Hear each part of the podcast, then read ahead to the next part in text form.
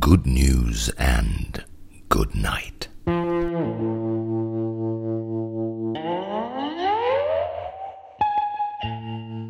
Der Podcast zum Einschlafen. Folge 5. Das thailändische Plastik und die Philosophie der Bekleidung. Die gute Nachricht erreicht uns aus dem schönen Thailand. Ah, eine von schönster Land von Welt.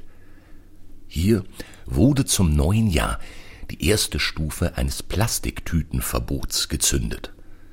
Diese gilt für Großverkäufer, also Einkaufszentren oder Supermarktketten wie 7-Eleven, wobei der Ausdruck Supermärkte wie 7-Eleven in dem Fall etwas unsinnig ist, denn in Thailand ist Supermarkt und 7-Eleven dasselbe.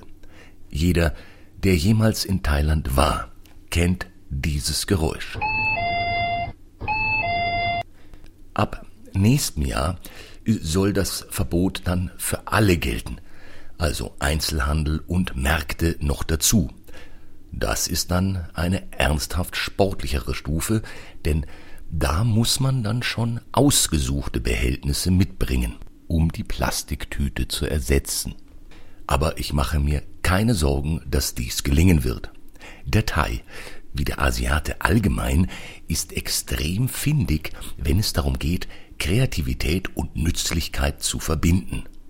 So ist bereits jetzt ein inoffizieller Wettbewerb in den sozialen Medien angelaufen, in dem Thais die unterschiedlichen Mehrzweckbehältnisse zeigen, mit denen sie einkaufen gehen. Von Bastkörben über Netzetageren bis hin zu Schubkarren. Und das ist genau die Einstellung, mit der man mit dieser Art Verbote umgehen sollte. Mit Spaß am entstandenen Raum für Improvisation. Plastikfrei ist eine Herausforderung. Früher hätte man gesagt Challenge für die Fantasie. Soll ich einkaufen gehen mit einer riesigen, stabilen Recyclingtüte, die ich bei Ikea habe mitgehen lassen? Oder einer Rollkommode, die Schubladen zur Trennung von Fleischwaren, Käse und Backwerk bereithält? Vegetarier können in dem Fall selbstverständlich die Fleischschublade für Gemüse oder Getreideprodukte verwenden. Oder lernt man von den drei, vier Älteren, die es noch beherrschen, das Flechten und baut sich Weidenkörbe. Das Handwerk ist ja stets das Erste, was vom Plastikverbot profitiert, denn Plastik ist ja in gewisser Weise das Material, das seit seiner Erfindung auch und vor allem Trotteln ermöglicht, Dinge herzustellen, die vorher von Begabten gefertigt wurden. Nicht umsonst steht Plastik ja auch für billig. Nicht nur wegen des Preises, sondern auch der Qualität wegen. Und natürlich der Ästhetik. Die Alternative zum Plastik ist immer hübscher. Deshalb werden ja auch Dinge wie Champagner und Eheringe nicht aus Plastik gegossen.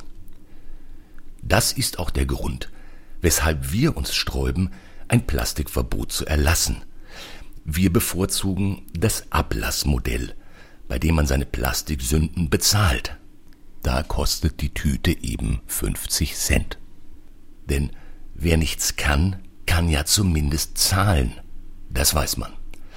Deshalb haben wir uns ja auch für ein Gesellschaftsmodell entschieden, das allzu ausufernde Fertigkeiten und Sinn für Ästhetik möglichst nicht zur Bedingung für Erfolg macht und auch nicht zur Bedingung für Besitz. Jeder muss heute hier bei uns alles haben dürfen, ob nun ein Schnitzel oder einen SUV und zur Not eben aus Plastik, denn das ist Demokratie. Die finanziellen Mittel dafür bekommt man, indem man vom Tellerwäscher zum Millionär wird, wobei man die Teller jetzt auch nicht übertrieben waschen muss. Natürlich kommt dazu, dass wir in unserer Wahrnehmung ja umwelttechnisch bereits derart führend sind, dass wir gar keine Sanktionen mehr brauchen. Seit wir Müll trennen, mögen wir es überhaupt nicht, wenn uns irgendjemand zu ökologischen Problemen blöd anmacht. No, Sir. Und wenn es jemand von hier ist, der rummosert, dann besteht der Verdacht auf Nestbeschmutzung, was ja schließlich auch eine Art Umweltverschmutzung darstellt. Genau sowas geschah ja gerade, als der WDR, ein Kinderchor, die Zeilen aus dem Klassiker Meine Oma fährt im Hühnerstall Motorrad abgewandelt singen ließ. Meine Oma ist ne alte Umweltsau, trällerten die Kleinen, und es gab einen Aufschrei und Demos vor dem Rundfunkgebäude. Was erlauben Kinder? Und was erlauben Redakteure, die Kinder dazu benutzen, Omen zu beleidigen? Also für den Fall, dass Omen der korrekte Plural von Großmutter ist. Meiner persönlichen Ansicht nach wurden in dem Fall allerdings die entscheidenden Fragen gar nicht gestellt, nämlich ob die Oma im Hühnerstall tatsächlich Motorrad gefahren ist, was ja in der Tat eine Sauerei wäre, denn da gibt es ja heute ganz andere Möglichkeiten der Fortbewegung, außer es handelt sich um einen Massentierhaltungshühnerstall, der einen halben Kilometer lang ist. Dann ist aber das Motorrad das geringere Problem. Und äh, darüber hinaus muss man grundsätzlich klären, ob es eventuell ein mit Ökostrom angetriebenes Elektromotorrad war. Dann ist das nämlich auch wieder eine ganz andere Debatte. Aber äh, das nur am Rande. Zurück zum Plastik. Außerdem sollte man Plastik bei uns auch deshalb nicht verbieten, weil wir grundsätzlich was gegen Verbotskultur haben. Wir setzen lieber auf den mündigen Bürger, der freiwillig darauf verzichtet. Man muss doch nicht alles verbieten, geht doch auch so. Es ist ja auch schon genug verboten. Zum Beispiel Mord. Das ist verboten. Aber das hat in dem Fall natürlich auch gute Gründe. Denn es gibt keinen Bund deutscher Auftragsmörder oder den Interessenverband der Profikiller, die bei einem drohenden Mordverbot sofort darauf hinweisen, dass ja im Fall eines solchen Arbeitsplätze in Gefahr sind. Das ist beim Plastik anders. Denn im Gegensatz zu dem meisten, was wir so in Plastik eintüten oder schweißen, sind die Tüten selbst noch hier im Land gemacht. Jawohl, Tüten können wir. Wir sind einer der größten Tütenmacher der Welt. Ha! So sieht's nämlich aus, Freunde des Polyethylens. Und als bei uns mal ein Plastiktütenverbot diskutiert wurde, gab es sofort die berechtigten Einwände Moment, der Tütenstandort Deutschland ist in Gefahr.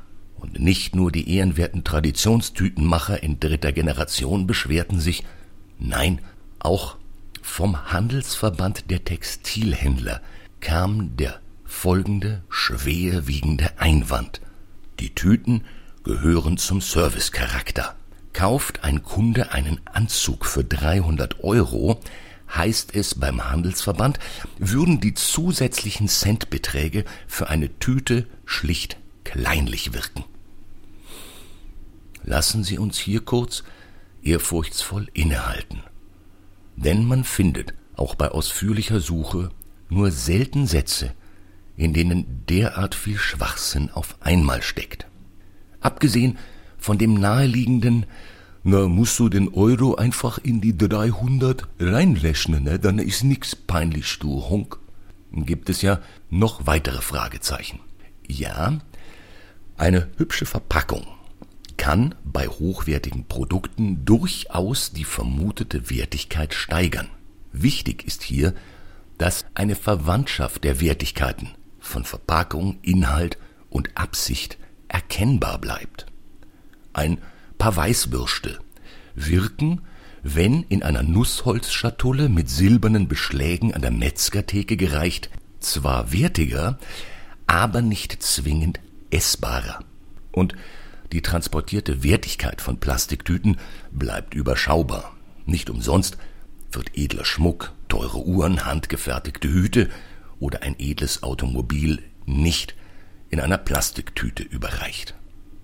Was nun die erwähnten Anzüge betrifft, stellt sich also die Frage, welche Art Couture erwartet den ambitionierten Käufer im Preissegment von 300 Euro und um wie viel muss dieser Anzug herabgesetzt sein, damit man überhaupt von Couture sprechen kann? Greift hier vielleicht die ewige Weisheit Oscar Wildes, man sollte entweder ein Kunstwerk sein oder eines tragen? Zudem gilt es herauszufinden, um wie viel das Erwerbsabenteuer denn gewinnt, wenn die Plastiktüte mitgereicht wird. Ja, du Franz, der Anzug ist schön und gut, aber wo ist die Tüte dazu? Hm? Ohne Tüte bringst du den sofort wieder zurück, haben wir uns verstanden? Man kauft doch keinen Anzug ohne Tüten, du Depp. Was sollen da die Nachbarn sagen? Ja, wo sind wir denn? Eines steht gesichert fest. Die Plastiktüten für 300 Euro Anzüge sind so gut wie ausnahmslos made in Germany, während die Anzüge in der Preisklasse 300 Euro dort gefertigt werden, wohin wir die Plastiktüten schicken, wenn wir uns an ihnen satt gesehen haben. In Südostasien. Weshalb man dort auch etwas sensibler für die ganze Thematik ist. Und man ist weiter was sich nicht nur darin äußert, äh, dass man von dort unseren dorthin verschifften Plastikkram mittlerweile wieder zurückschickt, wie letztes Jahr geschehen. In Bangladesch, unserer liebsten Nähstube, besteht beispielsweise seit 2002 ein Verbot für dünne Plastiktüten. Das ist immerhin 18 Jahre her. Und nun zieht es Thailand durch. Dort herrschte natürlich auch Druck, denn Thailand hat Plastiktüten in rauesten Mengen verwendet. Aber dann fiel doch irgendwann unangenehm auf, dass beim Baden ständig Tüten vom Meer gereicht wurden und das ohne, dass man vorher einen Anzug gekauft hatte. Hauptauslöser für den Umschwung der öffentlichen Meinung in Thailand war allerdings das Dugong-Baby Marium. Ein Dugong. Das ist eine gefährdete Delfinart. Aber wer Delfine schnuckelig findet, sollte sich setzen, bevor eine Dugong-Begegnung ansteht. Denn Dugongs sind nochmal bezaubernder. Besonders ihre wirklich surreal entzückenden Mundpartien. Sie sehen damit aus wie eine Mischung aus haarlosem Golden Retriever, Staubsauger und Tapir und das mit einem tapsigen Delfin gekreuzt. Dugongs oder Dugonge könnten im Prinzip direkt aus der Feder eines japanischen Ghibli-Animes stammen, in dem Toro der Dugong Einsiedlerkrebsen beibringt, auch nach dem Einzug ihr Heim zu saugen. Und Dugong-Babys sehen jenseitig schnuppelig aus. Mit Dugong-Babys könnte man den Nahostkonflikt beenden. Die sind so süß, da lässt man jeden Panda-Nachwuchs stehen und liegen.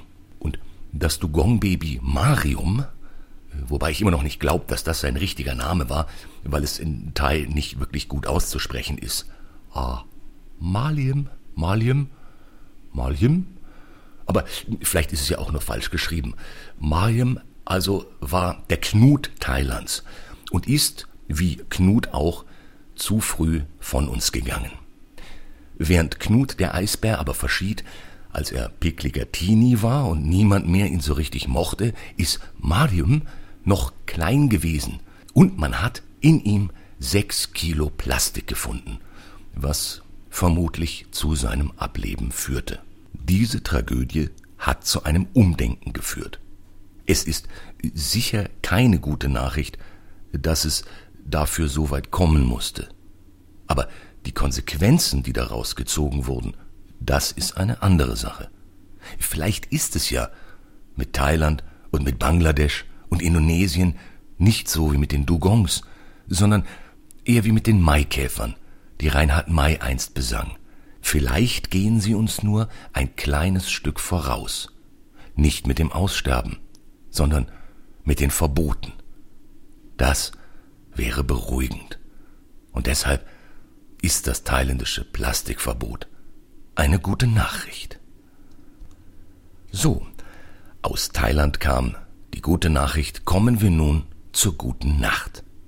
Zum Einschlafen lese ich Ihnen jetzt noch was Schönes vor, aber vorher hören wir noch mal kurz in das Schönste hinein.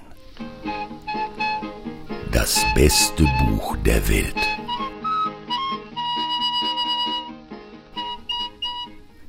Das beste Buch der Welt wird Ihnen präsentiert von Dr. Medusa.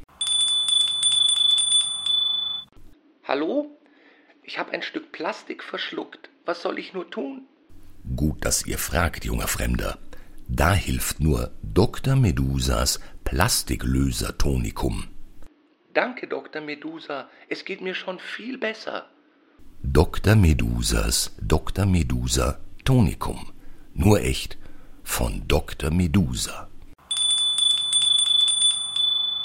Das beste Buch der Welt ist, wie wir alle wissen, die Wellington-Saga Teil 1 Versuchung. Geschrieben, nein, erschaffen von Nacho Figueras mit Jessica Whitman. Heute ein Ausschnitt von Seite 97. Sie zwängte sich in ein kurzes schwarzes Versace-Kleid und stieg in Pumps mit 15 Zentimeter Absätzen. Billy pfiff durch die Zähne. Schon besser. Du siehst aus wie eine Edelnutte, und das meine ich ausschließlich im positiven Sinn. Georgia zog das Kleid rasch wieder aus. Es war wie in Pretty Woman. Sie probierte ein Kleid nach dem anderen an und erklärte Billy nebenbei die Anatomie eines Pferdes, was er gleich zum Anlass für anzügliche Vergleiche nahm. So war er eben. So, nach diesem heiteren kleinen Ausschnitt kommen wir nun zur guten Nacht.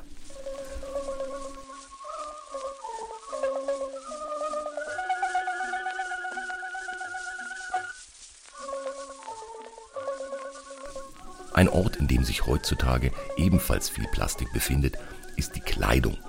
Das hat viele hässliche Gründe, auf die einzugehen ähm, ich nicht willens bin an dieser Stelle. Um das zu ändern allerdings, braucht es einen anderen Zugang zu Kleidung und deshalb lese ich im Folgenden Auszüge aus dem Aufsatz The Philosophy of Dress vom Meister selbst, Oscar Wilde.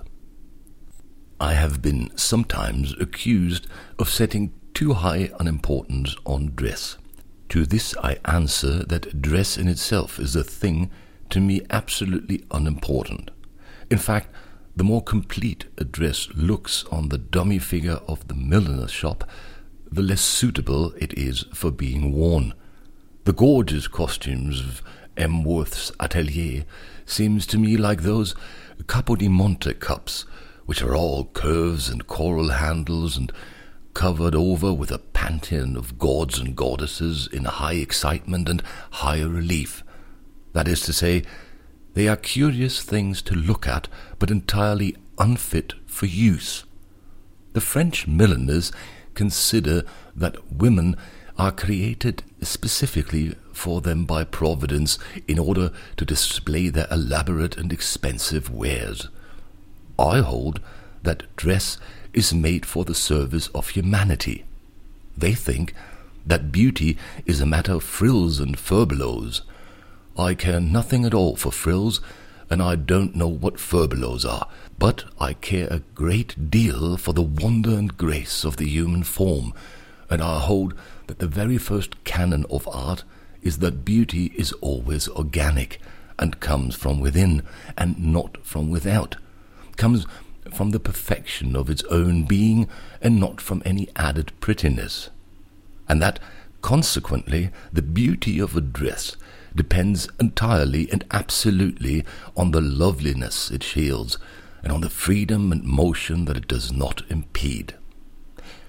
From this it follows that there can be no beauty or national costume until there is a national knowledge of the proportions of the human form to Greek and Roman, such knowledge came naturally from the gymnasium and the palestra, from the dance in the meadow and the race by the stream. We must acquire it by the employment of art in education, and knowledge of the kind I propose would soon become the inheritance of all if each child were taught to draw as early as it is taught to write. And if a child does study the human figure, it will learn a great many valuable laws of dress.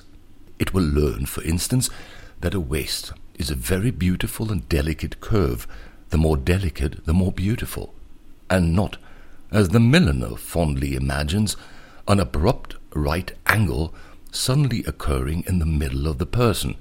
He will learn again that size has nothing to do with beauty. This, I dare say, seems a very obvious proposition. So it is. All truths are perfectly obvious once one sees them. The only thing is to see them. Size is a mere accident of existence. It is not a quality of beauty ever. A great cathedral is beautiful, but so is the bird that flies round its pinnacle and the butterfly that settles on its shaft. A foot is not necessarily beautiful because it is small. The smallest feet in the world are those of Chinese ladies, and they are the ugliest also.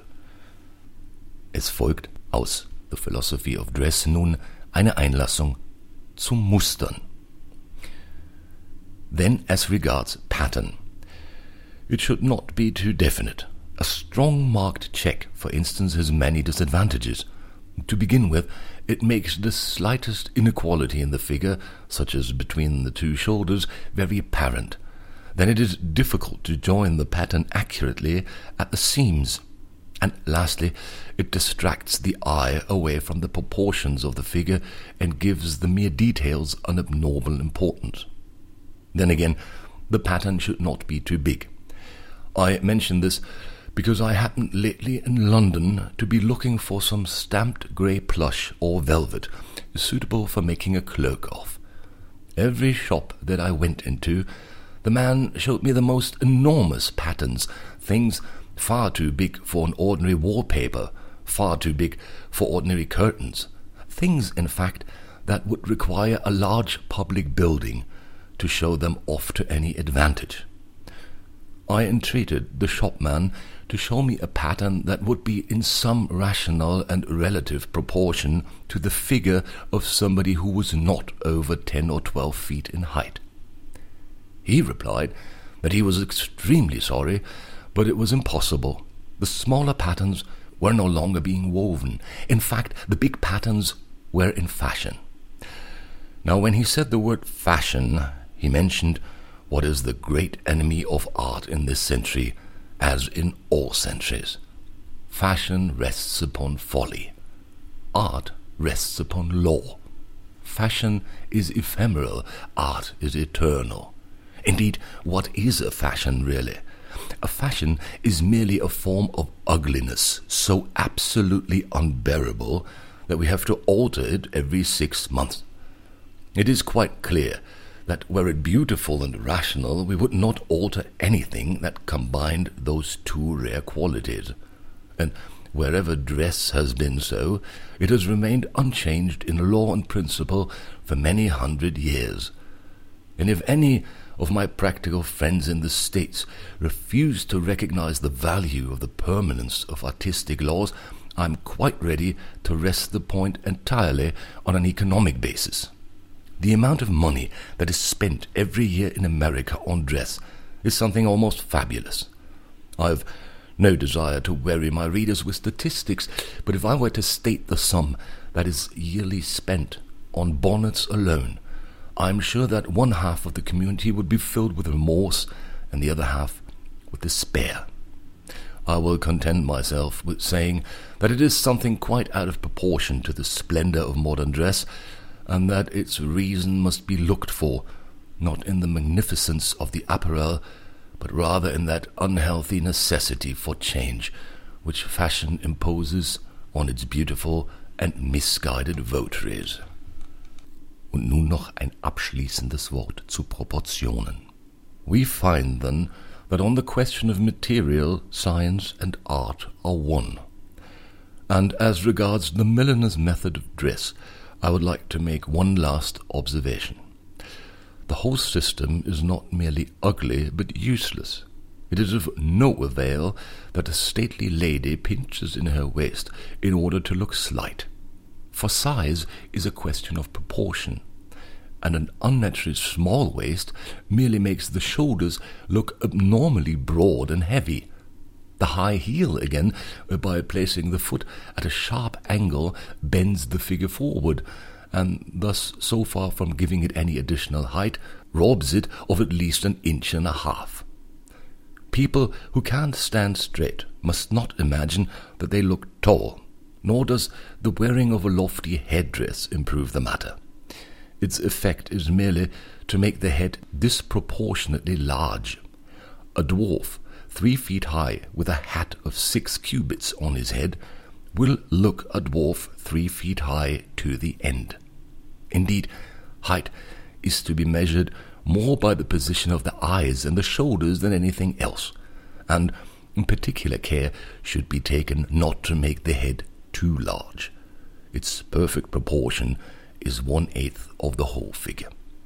But I know that, irrespective of Congress, the women of America can carry any reform they like, and I feel certain that they will not continue much longer to encourage a style of dress which is founded on the idea that the human figure is deformed and requires the devices of the milliner to make it presentable. For have they not the most delicate and dainty hands and feet in the world? Have they not complexions like ivory stained with a rose leaf? Are they not always in office in their own country? And do they not spread havoc through Europe? So says the Master. And now, good night.